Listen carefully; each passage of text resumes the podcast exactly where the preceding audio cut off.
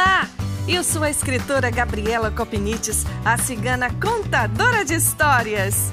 Neste canal, vou trazer para você as mais deliciosas histórias do folclore brasileiro e do mundo.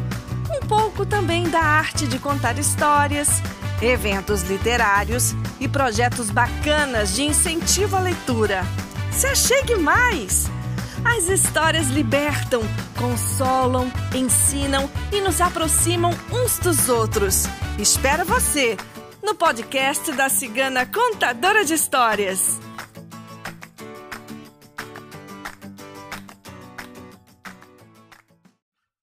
No episódio de hoje, eu trago para você duas histórias.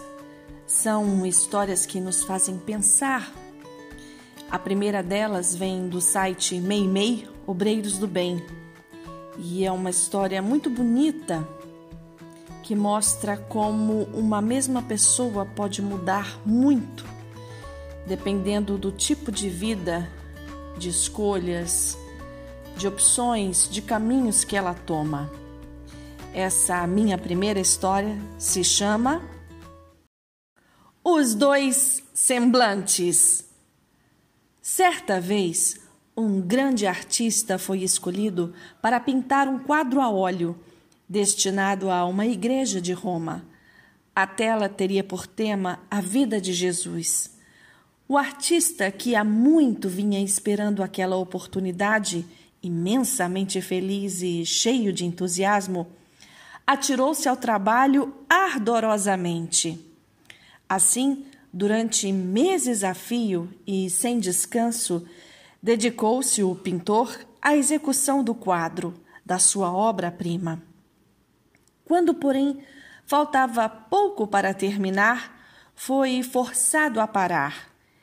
É que faltavam dois modelos importantíssimos, justamente aqueles que deveriam representar o menino Jesus e Judas Iscariotes.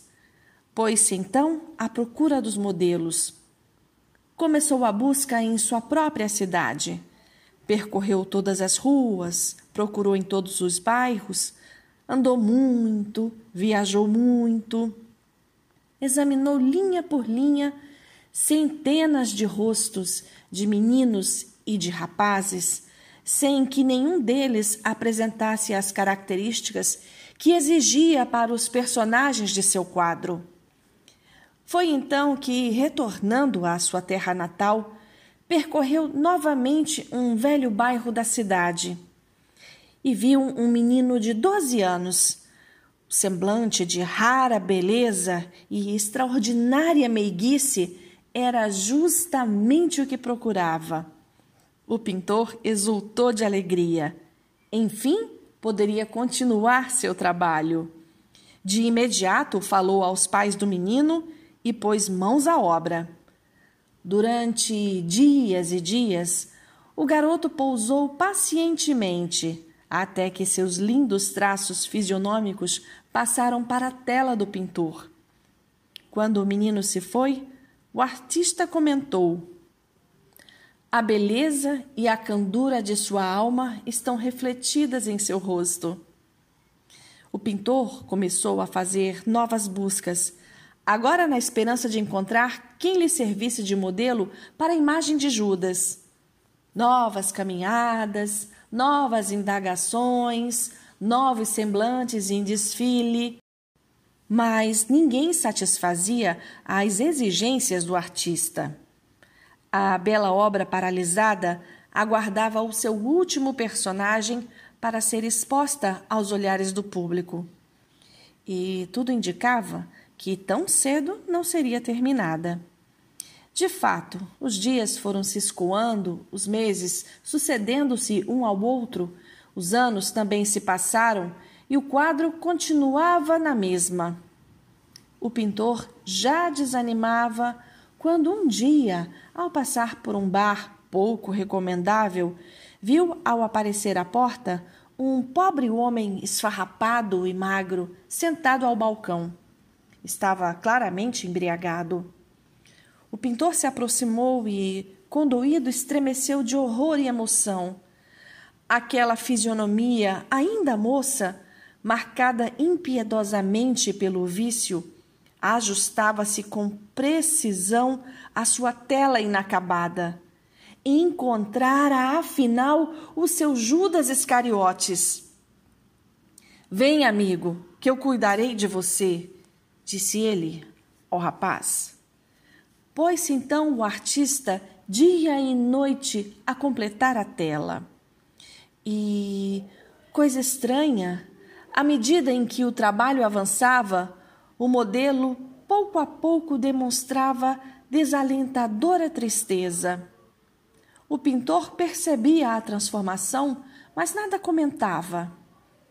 Um dia, porém, notando que lágrimas silenciosas deslizavam daqueles olhos encovados, interrompeu o trabalho e indagou, interessado: Meu filho, por que se aflige tanto? Em que lhe posso ajudar? Desatando a chorar, o modelo cobriu o rosto com as mãos. Depois, passados alguns instantes, olhou para o pintor e timidamente falou: não se lembra de mim? Há muitos anos eu pousei para o seu menino Jesus. Essa minha segunda história eu a encontrei no livro Histórias da Avozinha, de Figueiredo Pimentel. É um livro de 1896 e dizem que foi um dos primeiros editados aqui no Brasil trazendo histórias infantis em português essa minha história, talvez você já tenha ouvido alguma versão dela, porque é uma história já bastante antiga. E essa história se chama O Avô e o Netinho. Bastante velho já, fatigado por uma longa existência de trabalhos e canseiras, exausto de forças e doente de velhice, porque dizem que a velhice é também uma doença, estava tio Benedito, o bom e estimado velho tio Benedito. Oitenta anos pesavam-lhe as costas, como um grande fardo que ele a custo carregasse. Na sua mocidade e mesmo durante parte da velhice, ninguém trabalhara mais que ele. Honesto sempre, mourejando dia e noite para sustento de sua família. Não podendo fazer serviço algum, ao quebrado pela idade, veio morar em casa de Augusto, seu filho mais moço. Já com um filhinho de três para quatro anos, o pequenino e interessante Luiz, vivo e esperto como poucos. Velho e enfermo qual estava, tio Benedito como que volvera à primeira infância, e por isso eram precisos inúmeros cuidados com ele, que mal se sustinha sozinho, trêmulo, muito trêmulo, quase sem poder andar. Quando se sentava à mesa para o almoço e para o jantar, derramava a sopa na toalha, quebrava pratos e copos com as mãos fracas, como uma criança arteira e estouvada. Mas não era nunca por querer. Ah, se ele pudesse! Não passaria por aquilo. Augusto e sua mulher, Henriqueta, aturavam-no com dificuldade, zangados, contrariados, aborrecidos principalmente com o prejuízo diário que o pai lhes dava. Afinal, não podendo mais suportar o velho, resolveram comprar uma cuia. E às horas das refeições, sentavam-no no chão, perto da mesa, dando-lhes a comida naquela tosca vasilha. Quando Luizinho, o pequenino, viu que o avô não se sentava mais à mesa, ficou triste, mas não disse palavra. Estranhou aquilo porque a sua almazinha desabrochava formosamente para o bem, e se não manifestou a sua impressão, foi por supor que assim se fazia sempre com os velhinhos que não se sentavam à mesa nem comiam em pratos como os outros. O pequeno Luís era o único que verdadeiramente estimava o ancião, próximos entre si aquela primavera e aquele inverno, aquela criança e aquele velho, ambos na infância, ambos no crepúsculo da vida. Dias depois, Augusto e Henriqueta viram o filho entretido a brincar com alguns pedaços de tábuas, um martelo e pregos, como não tinha por costume fazer. A mãe, estranhando aquilo, perguntou: Que estás fazendo aí, Luizinho?